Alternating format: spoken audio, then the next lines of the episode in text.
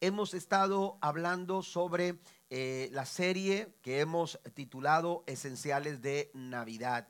Eh, la intención es dirigir nuestra atención a las cosas realmente importantes de una celebración navideña, porque es fácil, es fácil de pronto dejarnos llevar por eh, todo lo que tiene que ver la mercadotecnia, eh, eh, de la Navidad, todo lo que tiene que ver con el comercio, todo lo que tiene que ver con reuniones familiares, que todo eso es, eh, no, es que esté mal, nos gusta la Navidad cuando empiezan a, aparecer las luces, los adornos, ¿verdad? La comida, ¿verdad? Que te empiezan a invitar que, que, tamales por aquí, pavo y bueno, gloria a Dios por ello. Pero hay cosas más importantes. Yo lo mencionaba la semana pasada yo lo mencionaba y decía, si tu celebración no te permite o no te da el espacio para reflexionar y agradecer al Señor por lo que, por lo que sucedió hace dos mil años atrás, entonces tu celebración es una fiesta, pero no es Navidad. Porque la Navidad sin Cristo, hermanos, eh, eh, no es Navidad. Lo esencial de la Navidad es reflexionar en la historia del nacimiento de Jesús. Es recordar lo que Dios hizo al enviar a su Hijo a tomar nuestra condición humana ¿verdad? ¿Para qué? Para tomar nuestro lugar en la cruz del Calvario a fin de que pudiéramos ser salvos y redimidos por su sangre. Entonces la intención de esta serie esenciales de Navidad es precisamente enfocarnos en lo que realmente, aleluya, nos ayuda a reflexionar en la historia del nacimiento de Jesús. Y hasta el momento hemos dicho que eh, eh, eh, hemos hablado sobre algunas cosas esenciales como vencer el miedo, ¿verdad? Cuando hablamos sobre Navidad sin miedo. También la semana pasada el pastor Armando Luna compartía con nosotros la temática sobre Navidad con acciones de gracias. Tenemos que ser agradecidos. Navidad tiene que ver con agradecimiento. María agradeció al Señor por su gracia, por su poder, eh, eh, por sus eh, maravillosas obras. Hay agradecimiento, debe de haber agradecimiento, acciones de gracias en nuestra celebración navideña. Y hoy vamos a hablar también sobre esa misma línea que hemos estado tratando. Vamos a hablar sobre el tema Navidad con fe. La Navidad nos invita a confiar. La Navidad nos invita a depositar nuestra seguridad, nuestro corazón con la confianza puesta en el Señor. Vamos a leer eh, Lucas capítulo 1, versículo 18 en adelante. La escritura nos dice de la siguiente forma. La escritura señala en el verso número 18, Zacarías le dijo al ángel, estoy leyendo la nueva traducción viviente, ¿cómo puedo estar seguro de que ocurrirá esto? ya soy muy anciano y mi esposa también es de edad avanzada. En el contexto de estas palabras que eh, eh, hemos leído está el anuncio que el ángel Gabriel le hace llegar a Zacarías sobre lo que Dios estaba por hacer. Dios les habría de conceder el, deseo que había en su corazón o, ese anhelo en sus corazones, el sueño de ver, aleluya, la realización en sus vidas como padres. Eh, eh, Dios les concedería ser padres aún a pesar de su avanzada edad. Pero cuando el ángel le comunica esto, la reacción de Zacarías no es la más, la más acertada. ¿Cómo puedo estar seguro de que ocurrirá esto? Mire el versículo 19. Entonces el ángel dijo, yo soy Gabriel. Estoy en la presencia misma de Dios y fue Él quien me envió a darte esta buena noticia. Pero ahora, como no creíste lo que te dije, te quedarás mudo sin poder hablar hasta que nazca el niño. Te aseguro que mis palabras se cumplirán a su debido tiempo. La actitud o la primera, la, reacción, la forma en que reaccionó Zacarías eh, al anuncio recibido de parte de Dios a través del ángel Gabriel no fue la correcta, no fue la más acertada. ¿Por qué? Porque Zacarías manifestó falta de fe. Claramente el ángel le señaló su falta de fe. Eh, eh, eh, aleluya, vivimos tiempos de incredulidad. el mundo está cada vez, aleluya, entrando en un ambiente de incredulidad donde, aleluya, la falta de fe en el corazón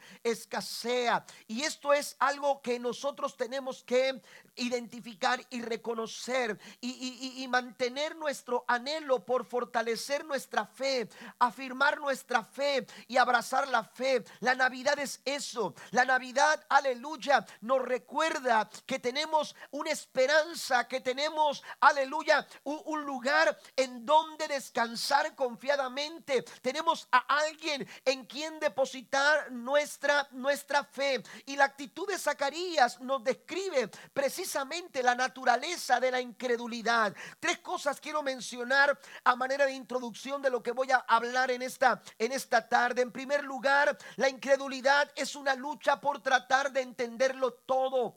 Eh, cuando, aleluya, se manifiesta eh, la incredulidad en el corazón de Zacarías, aleluya, la base de su incredulidad, aleluya, es una lucha en su mente, en su corazón, en su pensamiento, en su interior, por tratar de entenderlo todo. Y, los seres humanos somos así, queremos eh, conocerlo todo, queremos entenderlo todo, tratamos, aleluya, de, de, de entender todas las cosas, nuestro anhelo por comprenderlo todo desde que somos pequeños. Tratamos de investigarlo y queremos tener razón de todas las cosas. Y, como padres, ¿verdad? Usted no me dejará mentir cuando los niños llegan a una eh, eh, edad de entre los 3, 4, 5 años. Oiga, todo lo investigan, todo lo quieren preguntar. Y cuando usted le da la respuesta, él le vuelve a preguntar por qué. Y ese por qué nunca termina. ¿Por qué? Porque es, está averiguándolo todo, está tratando de entenderlo todo. Pero hay momentos en que los seres humanos, aunque querramos, no vamos a lograr entender el porqué de todas las cosas.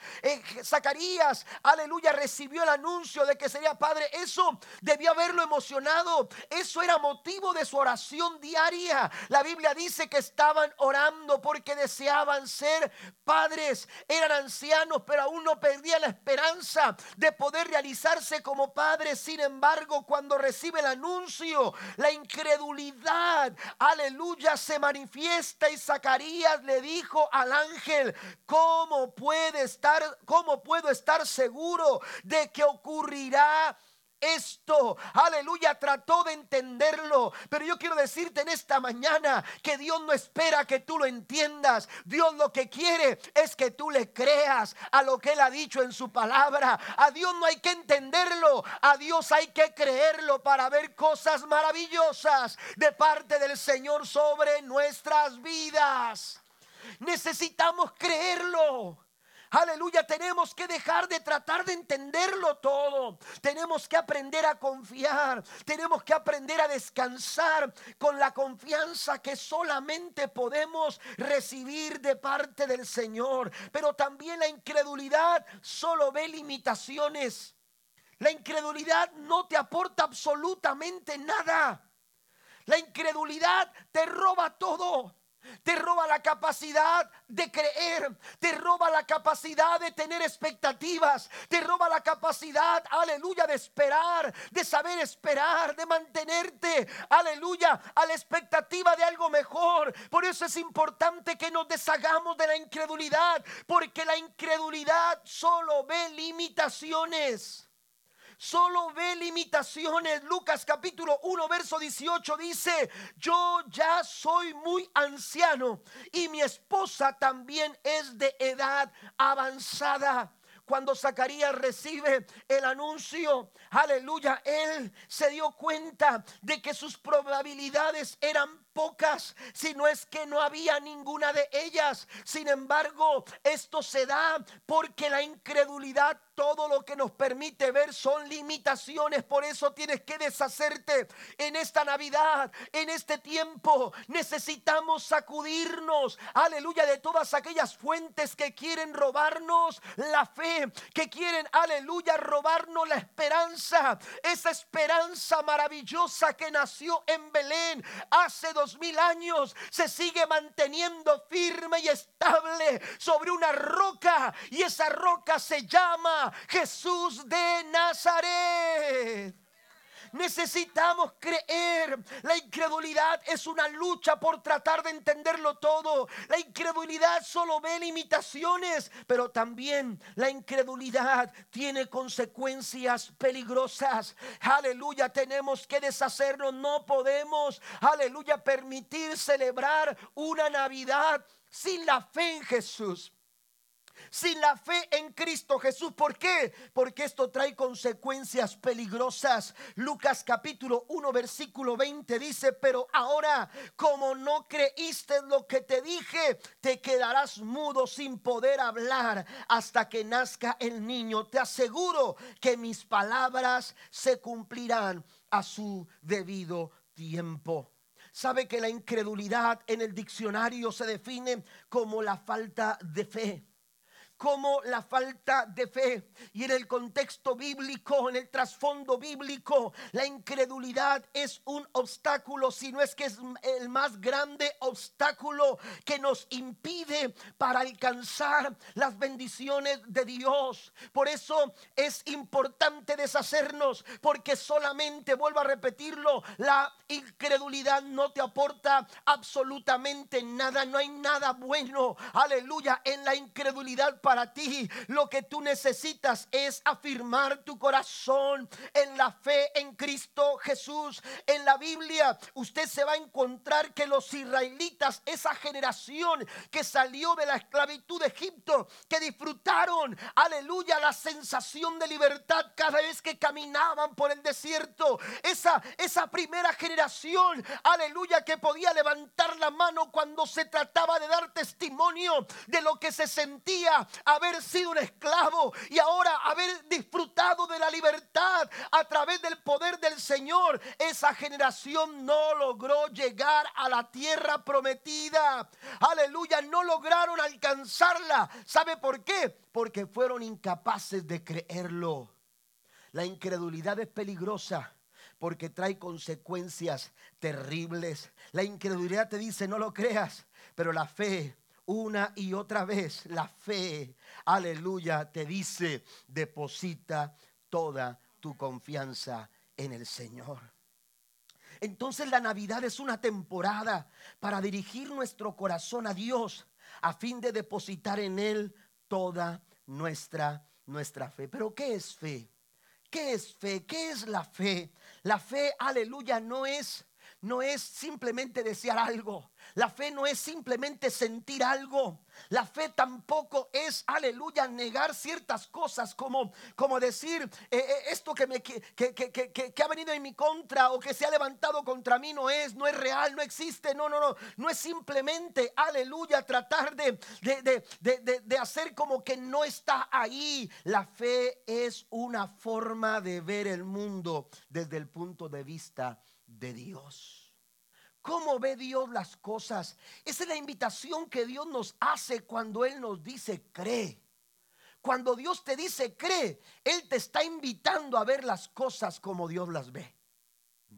Dios las ve, como Dios ve tu situación, como Dios ve, aleluya, tu vida, aleluya, mientras Zacarías miraba, aleluya, un vientre, un vientre anciano, aleluya, mientras que Zacarías miraba, aleluya, que sus mejores años para, para, para, para, aleluya, ser padres habían quedado en el pasado, Dios miraba algo distinto.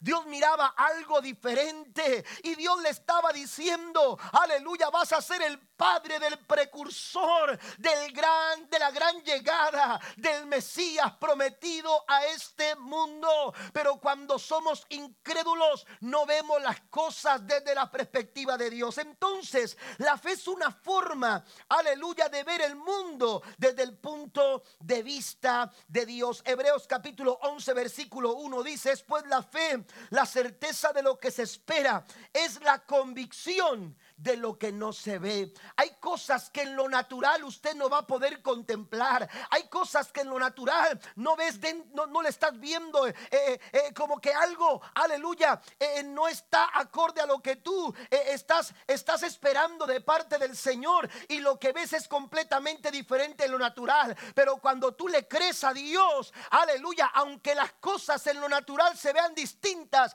en lo sobrenatural, aleluya, hay cosas que Dios está haciendo para cumplir el propósito, aleluya, sobre tu vida. Si alguien lo cree, den un aplauso fuerte al Señor en esta mañana.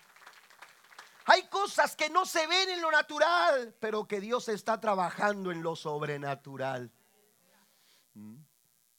¿Se acuerda aquel momento cuando el profeta le dijo a su siervo, ve aquella montaña para ver, aleluya, si la, si la lluvia se acerca?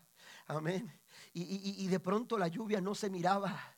Y, eso que esperaban no se miraba. A lo mejor hay cosas en tu vida que tú has estado esperando y que no se ven ante tus ojos físicos. Pero cuando tú crees, la fe es la certeza de lo que se espera y es la convicción de lo que no se ve. Pablo les recomienda a los efesios lo siguiente en su carta capítulo 1 versículo 18, la nueva versión internacional dice, pido también que les sean iluminados los ojos del corazón para que sepan qué esperan, a qué esperanza Él los ha llamado, cuál es la riqueza de su gloriosa herencia entre el pueblo santo. Que sus ojos sean abiertos. Eso es lo que Dios quiere hacer en esta Navidad. Es lo que debemos de buscar, abrir nuestros ojos espirituales para ver a qué esperanza el Señor nos ha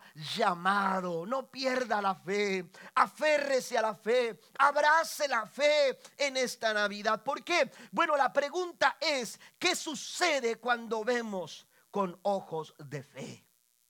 Esa es la pregunta que vamos a responder en esta mañana. ¿Qué es lo que sucede cuando vemos a través de los ojos de la fe? Lo primero que sucede es que la fe me da una nueva perspectiva. Lo primero que sucede es que la fe me da una nueva perspectiva. Lo hemos mencionado, que la fe es mirar las cosas desde el punto de vista de Dios.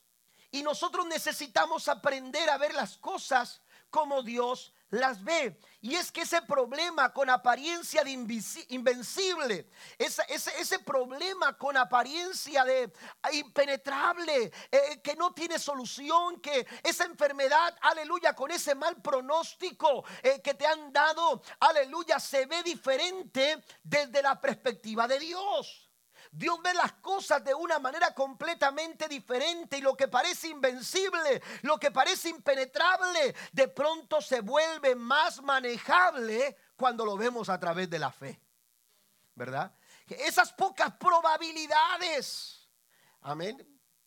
Mientras que algunos ven el vaso medio lleno por falta de fe, algunos medio vacío, perdón, algunos lo ven a través de la fe como un vaso que, que está medio lleno y que está por llenarse. ¿Cuántos alaban al Señor en esta mañana? Den un aplauso fuerte a nuestro Dios.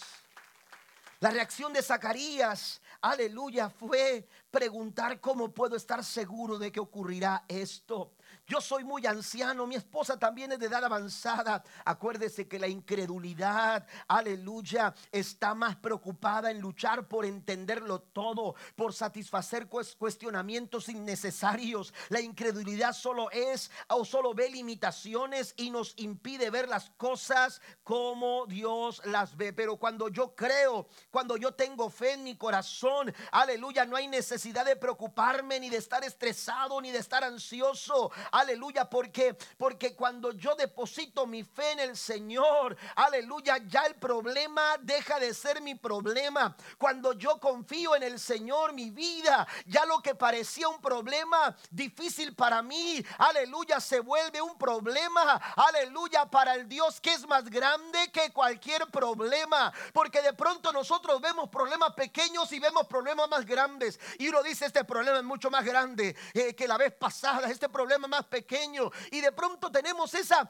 e, esa facilidad para darle tamaños a los problemas. Pero ¿sabe qué? Dios no ve problemas grandes ni problemas pequeños. Para Él no hay nada imposible. ¿Cuántos alaban al Señor esta mañana? Hay que abrazar la fe, hay que depositar la confianza, porque para Dios lo que para ti es un problema, para Él no lo es. Fe me hace ver las cosas de una manera distinta de una manera diferente. Mire lo que dice Génesis capítulo 18, versículo número 14. ¿Hay para Dios alguna cosa difícil? ¿Hay acaso algo difícil para Dios?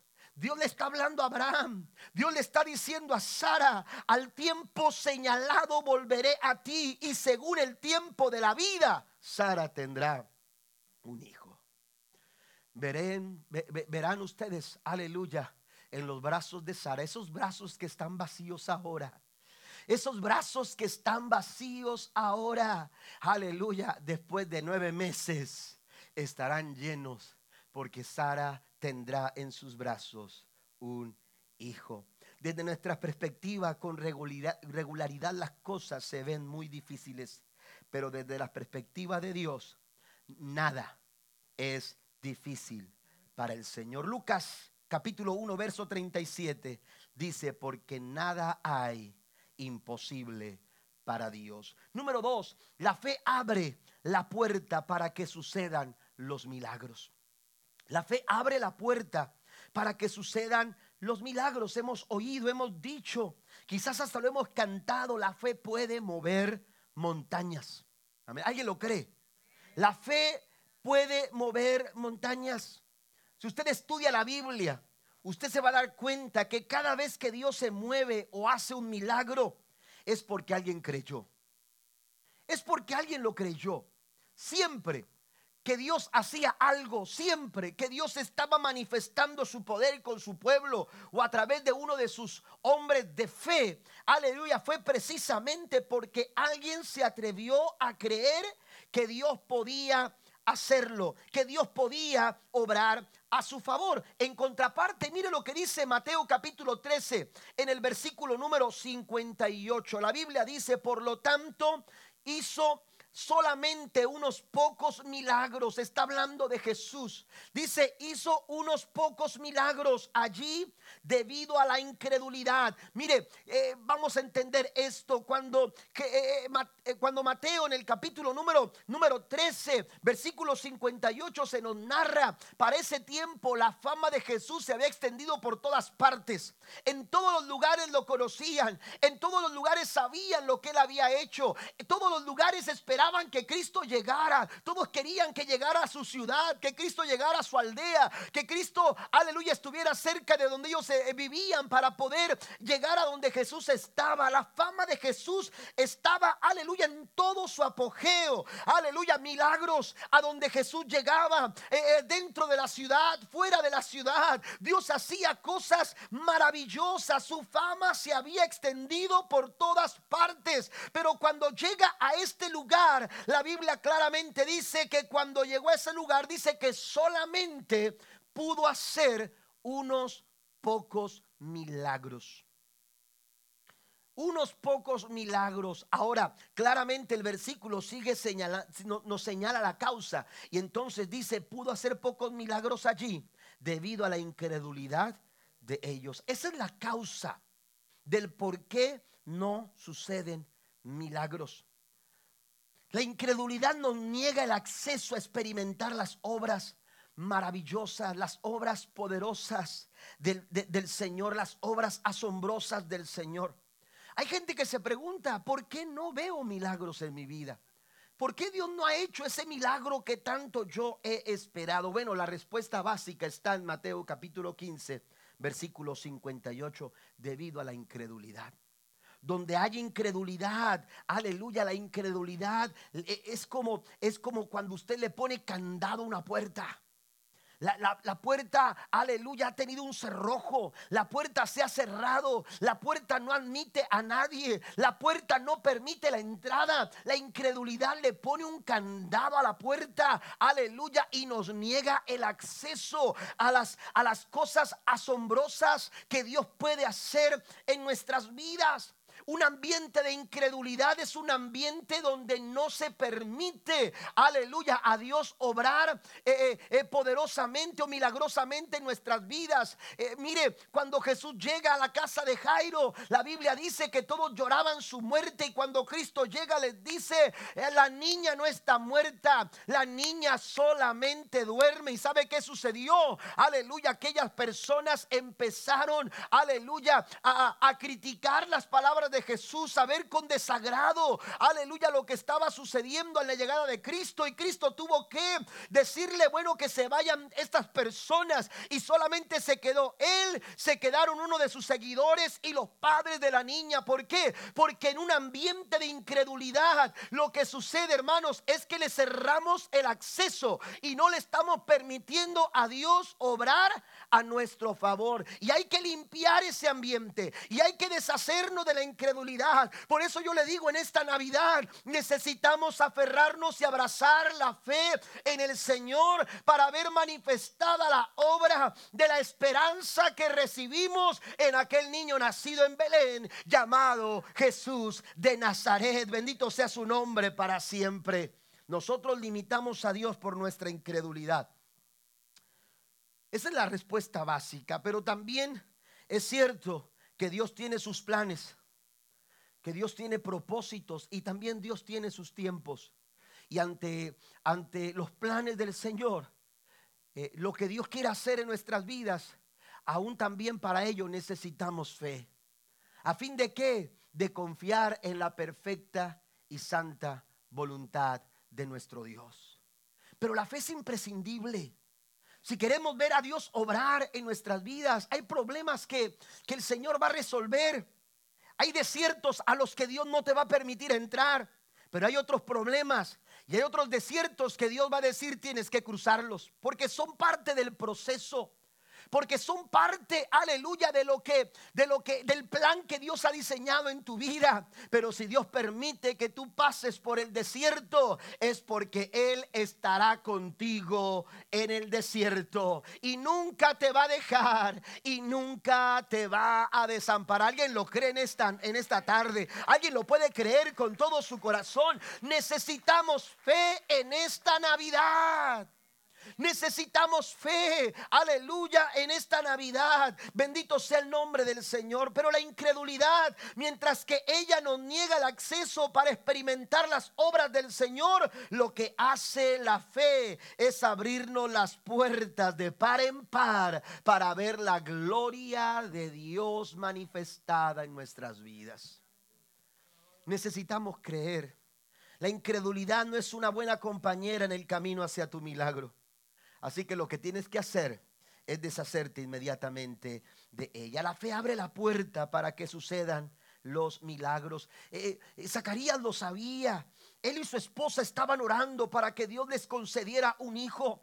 Las palabras del ángel así lo atestiguan en el versículo 13 de Lucas 1. Pero el ángel le dijo, no tengas miedo, Zacarías, Dios ha oído tu oración. Tu esposa Elizabeth te dará un hijo. Ellos, ellos estaban deseosos de verdad, anhelaban ser padres. Aleluya. No tenían hijos, dice el verso número 7, porque Elizabeth no podía quedar embarazada y los dos eran ya muy ancianos. Todo esto, aleluya, nos ilustra las pocas probabilidades de un embarazo eran verdaderamente nulas. Aleluya, no había posibilidad alguna de que esto pudiera suceder. Sin embargo, aleluya, cuando cuando humanamente hablando lo que tú esperas es imposible, entonces, aleluya, tu solución no está en las manos del hombre. Entonces tu respuesta no está en las manos del hombre. Aleluya, cuando tus probabilidades son nulas, aleluya, el único que puede hacer algo es el Dios de los milagros, es el Dios que hace proezas, es el Dios que hace maravillas, es el Dios al cual nosotros creemos y su nombre es Emanuel.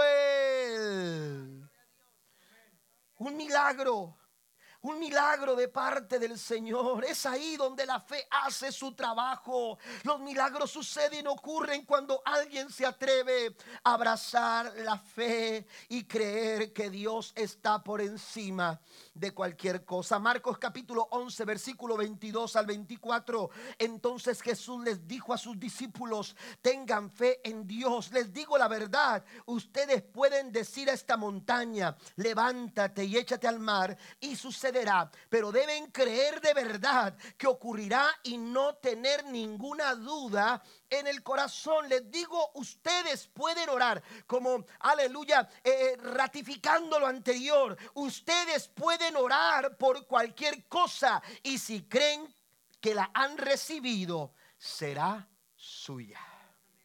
Ustedes lo pueden creer. Y cuando alguien cree, un milagro sucede. ¿Por qué? Porque la clave para los milagros es la fe.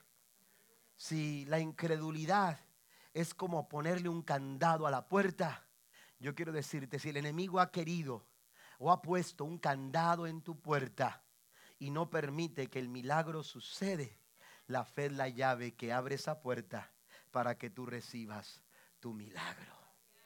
Para que tú recibas tu milagro. Amén. Le dirías a ese monte, montaña, muévete de ahí y échate a la mar. Y el Señor dice, yo lo haré. Eso nos parece una locura, ¿no? Amén. Nos parece una locura como decirle a ese monte, quítate de ahí y vete al mar. O muévete, me estorbas. Cuentan la historia de una anciana que iba a la iglesia. Amén. No era de aquí de comunidad. Pero iba a la iglesia con muchas dificultades, no tenía carro, no tenía transporte, no había forma de poder llegar, pero su anhelo siempre, toda su vida era estar en la casa del Señor. Y nunca se perdía un culto, como los de aquí de Comunidad Cristiana Manuel. Pero llegaba siempre, llegaba siempre, lloviera, tronara, este, cayera nieve, así como los de Comunidad Cristiana Manuel. Pero no se perdía un culto, pero era, estaba cansada, era difícil, el pastor hasta le decía a veces a la hermana, hermana, si no puede venir, no se preocupe, nosotros entendemos, ¿verdad? Pero no les decía como los pastores de comunidad, ya suelte a comunidad, pues, este, yo paso por usted, hermanos. Pero la ancianita decía, no, pastor, es que yo, yo sí, y, y es que el problema era que para poder llegar a la iglesia tenía que cruzar una montaña. No era una montaña muy grande, pero a su edad era complicado tener que subir el cerro y después bajarlo con mucha dificultad. Y si usted le sumaba lluvia, y si usted le sumaba frío, todo eso, hermanos, iba sumando para que se volviera cada vez más complicado. Pero un día aquella mujer le dijo a, a, un grupo de oración que estaba en la iglesia, le dijo, yo quiero que oren conmigo. La Biblia dice que si le decimos a ese monte, monte quítate y échate a la mar, eso va a suceder. Y yo quiero que ustedes crean conmigo. Y empezó a orar para que esa montaña se quitara.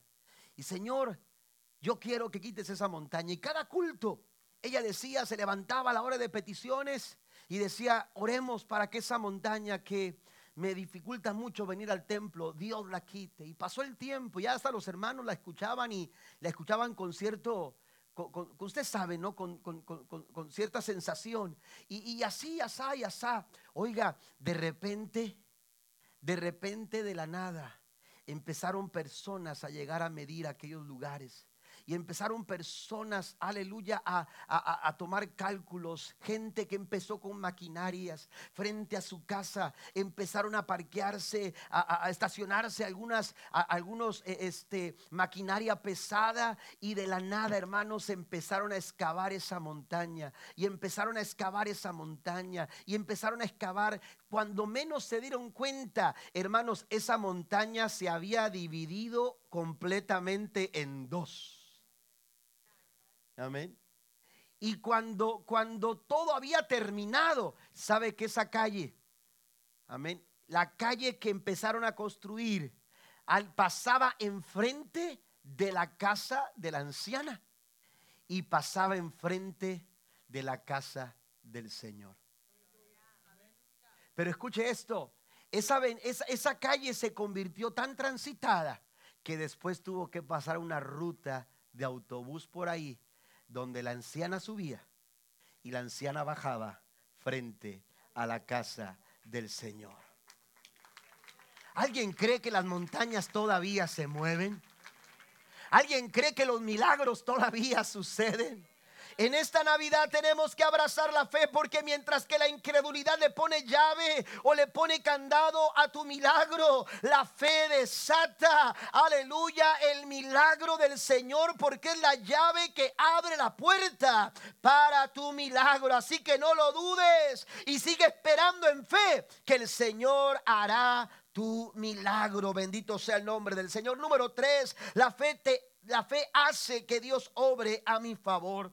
La fe hace que Dios obre también a nuestro favor. Por eso es importante que en esta Navidad nosotros, aleluya, orientemos nuestro corazón a creer y a confiar en el Señor. Cuando digo que la fe hace que Dios obre a nuestro favor, eh, estoy hablando, aleluya. Eh, tenemos que tener cuidado porque no quiero que malinterpretemos eh, esta situación porque de pronto podemos caer equivocadamente en la idea de que Dios está solo para conceder nuestros deseos, solo para, para conceder nuestros caprichos. ¿verdad? Y que Dios está sentado en su trono esperando a ver qué se nos antoja para nosotros recibir el favor del Señor. Eh, eh, Dios no está sentado en su trono esperando a ver qué capricho te puede cumplir. Porque en ese sentido ponemos a Dios como un sirviente de nuestros antojos y de nuestros caprichos. Tenemos que tener cuidado. La Biblia dice que Él está en su trono. De hecho, nos invita a venir a su trono. La Biblia dice en Hebreos capítulo 4, verso 16, así que acerquémonos con toda confianza, estoy leyendo la nueva traducción viviente, con toda confianza al trono de la gracia de nuestro Dios. Allí recibiremos su misericordia y encontraremos la gracia que nos ayudará cuando más la necesitamos. Aquí hay dos cosas que quiero que anotemos. En primer lugar, Dios está dispuesto a suplir mis necesidades, no mis necesidades. Amén. Dios está dispuesto a cumplir mis necesidades, no mis necedades. El texto lo dice así, nueva traducción viviente, que nos ayudará cuando más lo necesitamos, cuando más la necesitamos. No dice cuando más necios estamos. ¿Verdad que no dice así?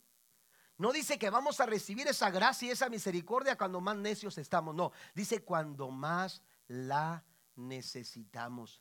Porque Dios está dispuesto, está en su trono, dispuesto a suplir mis necesidades, pero no mis necedades. Y es que a veces, hermanos, tratamos de, de, convencer a Dios como aquel niño convence a su mamá cuando está por, o a su papá, cuando está en el HIV eh, para pagar el mandado. Amén. No crea, los de leche bien que lo saben.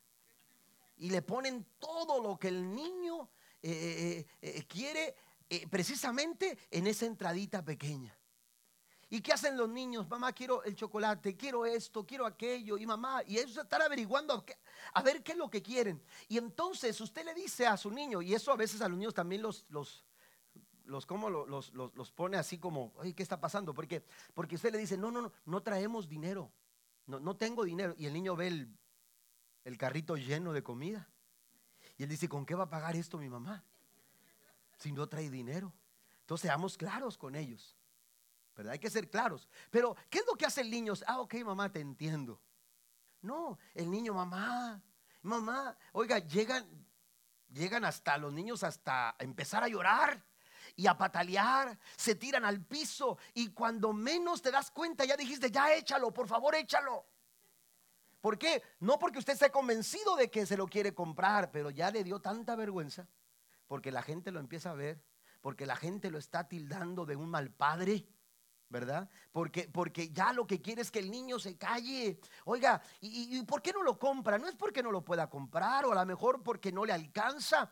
Eh, eh, de pronto dice, es que estoy corto todavía con algunas, algunos gastos y no puedo gastar en eso. Pero entonces eh, el niño no lo entiende. Pero el punto es el siguiente. El punto es que usted lo termina comprando porque, porque usted ya lo que quiere es que el niño se quede callado. Pero usted sabe que eso no es necesario. Usted sabe que eso no es importante Usted sabe que en un momento determinado, aleluya, le va a afectar de alguna manera, ya sea a sus bolsillos, ya sea a la salud del niño, porque si le da un chocolate al niño el niño es eh, eh, como imperactivo, ¿verdad? Usted dice, no, si le doy un chocolate, olvídense, nunca duerme. Y entonces usted sabe el por qué no lo va a comprar. Pues sabe que cuando Dios, aleluya, en su soberana voluntad no concede lo que nosotros pedimos, es porque Él sabe que no es necesario. Porque Él suple lo que necesito. ¿Está conmigo? Pero también hay una segunda cosa que nos enfatiza el texto y es que, eh, eh, que, aleluya, si quiero recibir su misericordia y su gracia, necesito acercarme a Él con toda confianza. Amén. En el trono, aleluya, de Dios con toda confianza y eso solamente lo puedo lograr cuando yo tengo fe. Mi fe en Dios hace posible que yo pueda confiar. En el Mateo 9:29 dice, entonces tocó sus ojos y dijo, que se haga con ustedes conforme a su fe. ¿Por qué no dijo, se va a hacer todo esto conforme a mi poder? Conforme a mi poder. Lo pudo haber dicho, pero Jesús quería enseñarles a estos hombres a depositar su fe en el Señor.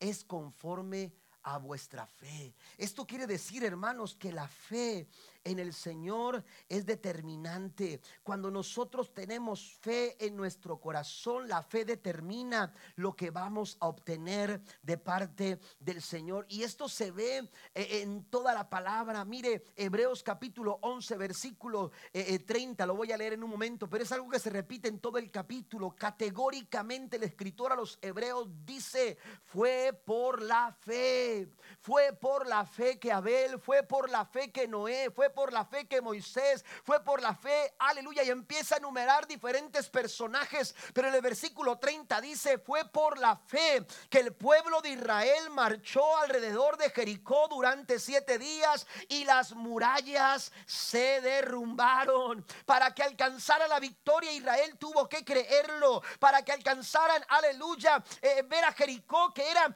que era, aleluya, un obstáculo para, para alcanzar la tierra prometida. Hermanos, para alcanzar esa victoria, ellos tuvieron que creerlo con todo su corazón, aunque parecía imposible, aunque parecía inalcanzable y aunque parecía ridículo pensar que solamente dando vueltas a Jericó, Jericó sería conquistada. Mire esas barreras que el enemigo ha levantado, esas murallas que se han levantado en contra de obtener las promesas de Dios. Ese Jericó aleluya, que con toda su capacidad monumental era un obstáculo para avanzar hacia la tierra prometida.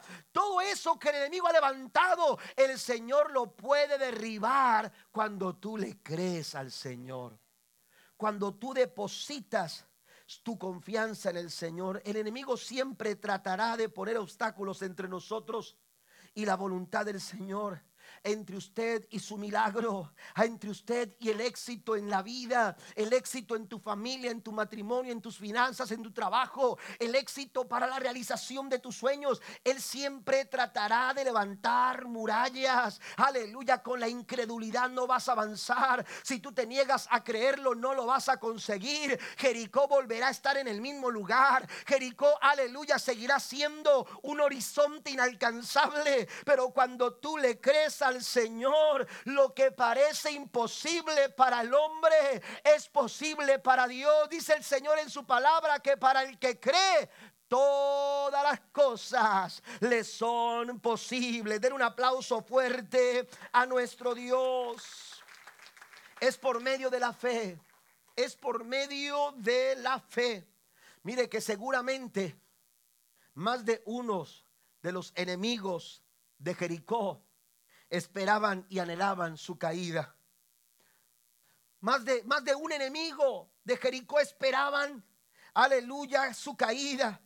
Pero hasta ese momento no había poder militar, no había capacidad militar que pudiera lograr, lograrlo. Hasta que alguien le creyó a Dios. Hasta que alguien dijo, yo lo creo. Hasta que alguien dijo, yo voy a creer que Jericó se viene abajo. De ahí que cuando Jericó cae, no fue por la fuerza, sino por la fe. Yo no sé cuál sea tu Jericó. Yo no sé qué tipo de murallas te estás enfrentando actualmente en tu vida que te están impidiendo que tú avances, pero no será por la fuerza. No será por la fuerza que vayan a ser conquistadas y derribadas esas murallas. Si tú quieres ver Jericó derribadas en tu vida, necesitas creerle al Señor con todo tu corazón. Y por último, pasen los músicos, la fe libera el potencial de las promesas del Señor. Por eso es importante que en esta Navidad tengamos fe. Porque, porque la fe libera el poder de una promesa en nuestras vidas. ¿Sabe que el nacimiento de Jesús es el cumplimiento de una promesa?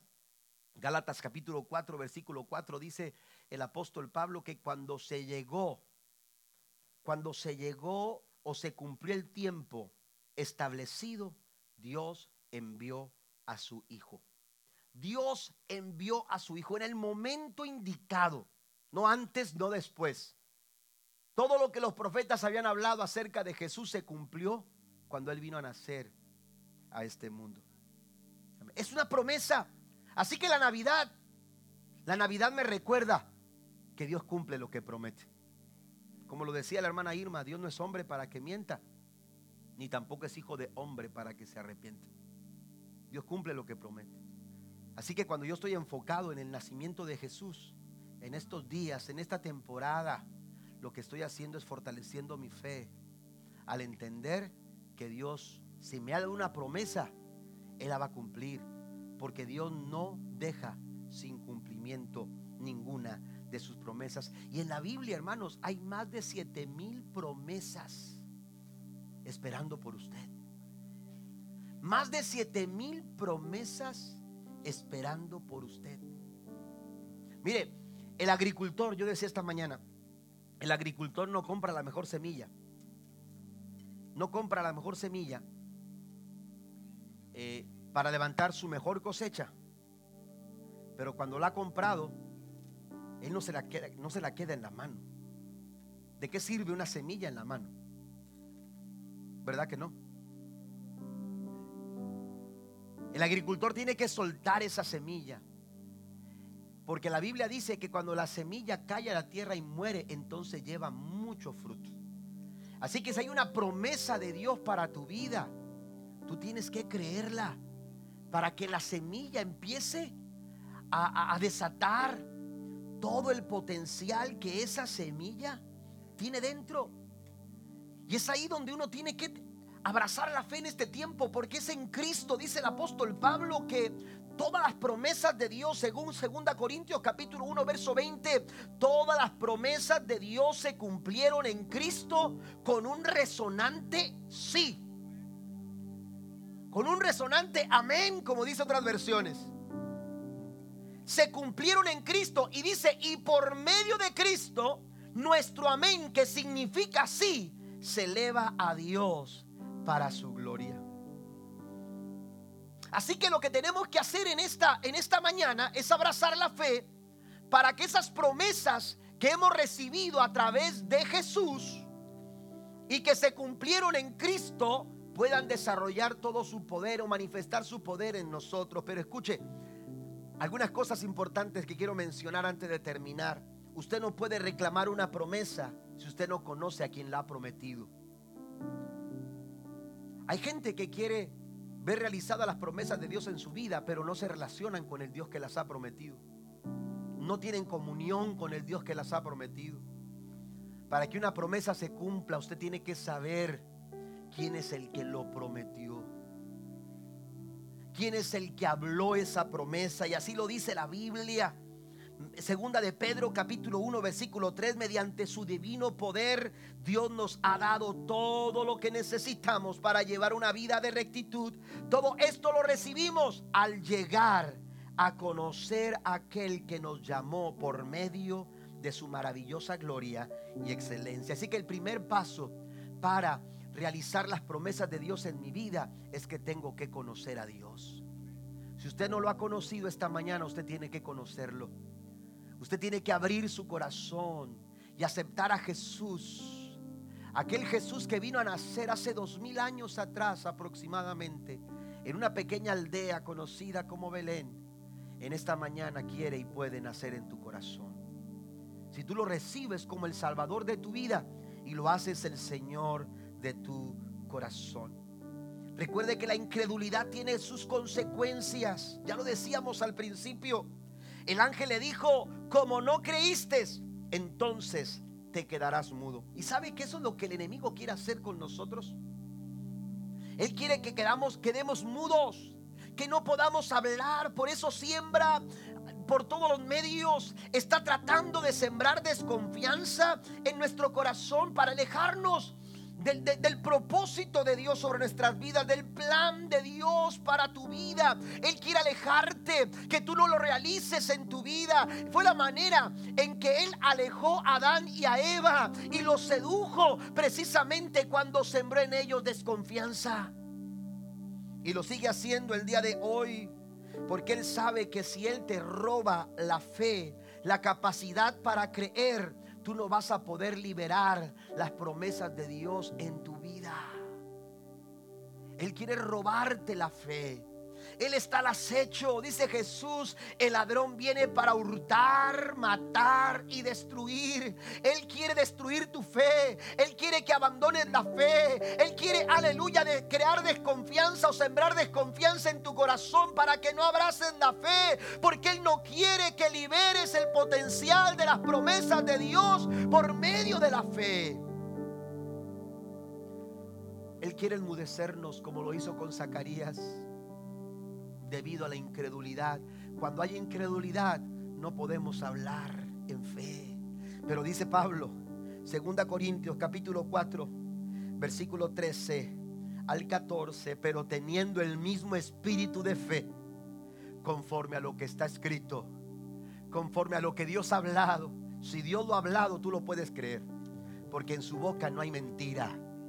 En la boca de Dios no hay engaño. Ya lo habíamos hablado en la primera en la primera exposición de esta serie Navidad sin miedo. En la boca de Dios no hay mentira, hay veracidad. Dios ha hablado verdad, Dios habla verdad a nuestras vidas. Y si Dios lo ha hablado, yo tengo que creerlo, dice Pablo, creí conforme a lo que está escrito, creí por lo cual hablé. Nosotros también creemos, por lo cual también hablamos. Y cuando alguien lo cree y lo habla, cuando alguien lo cree y lo habla, entonces, amado iglesia, amado pueblo, amada familia, las maravillas del Señor se manifiestan cumpliéndose las promesas de Dios sobre nuestras vidas. Cuando alguien lo cree, no hay manera de que el diablo te pueda callar, no hay manera de que el diablo pueda enmudecer tu corazón. Aleluya, la fe suelta, aleluya, esa libertad que nosotros necesitamos para creer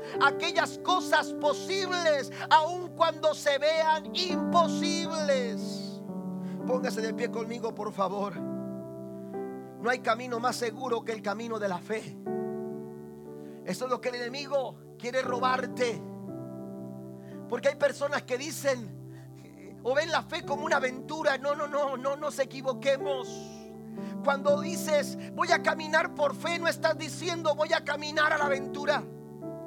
Cuando dices voy a caminar por fe o por fe andamos, no estamos diciendo, aleluya, que vamos a, a, caminar a ver qué sucede. No, la fe no es una aventura. La fe no es como, no es como lanzarse al vacío, no. Cuando Abraham salió de su casa, y soltó, aleluya, todo lo que había alcanzado en su tierra. Dios le dijo, sal de tu tierra, de tu parentela, a la tierra que yo te voy a mostrar.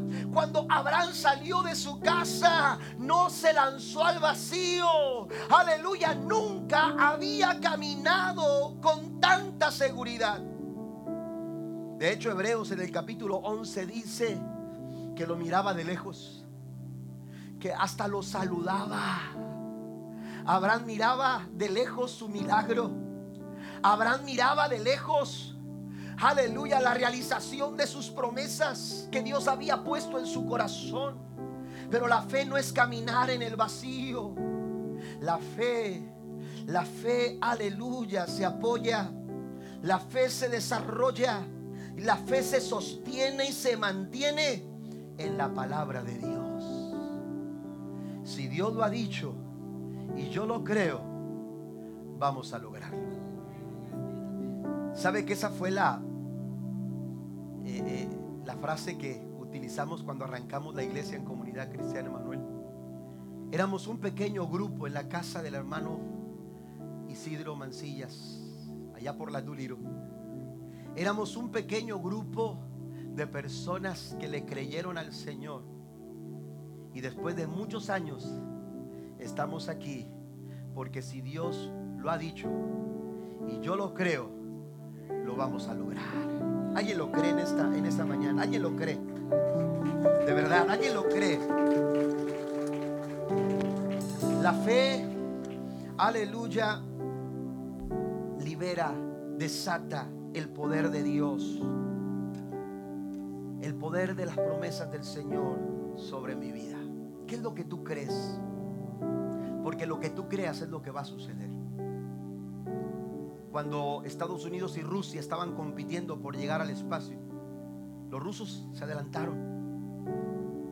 Y el astronauta o cosmonauta ruso que llegó allá, cuando regresó, le hicieron una entrevista. No recuerdo su nombre, pero, pero le preguntaron, le preguntaron qué es lo que había visto en el espacio. Dice, busqué por todas partes a Dios y no lo encontré.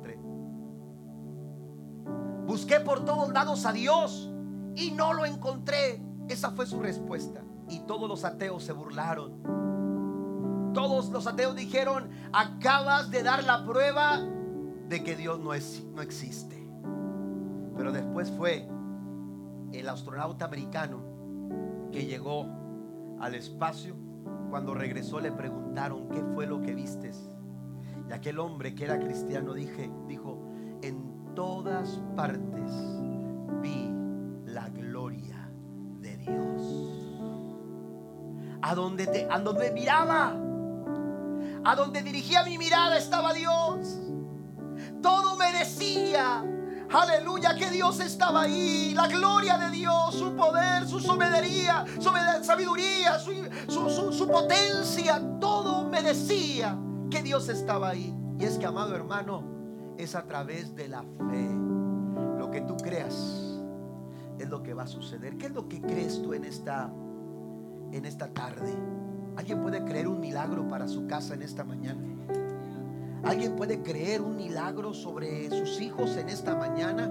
¿Alguien puede creer algo maravilloso de parte del Señor en esta Navidad?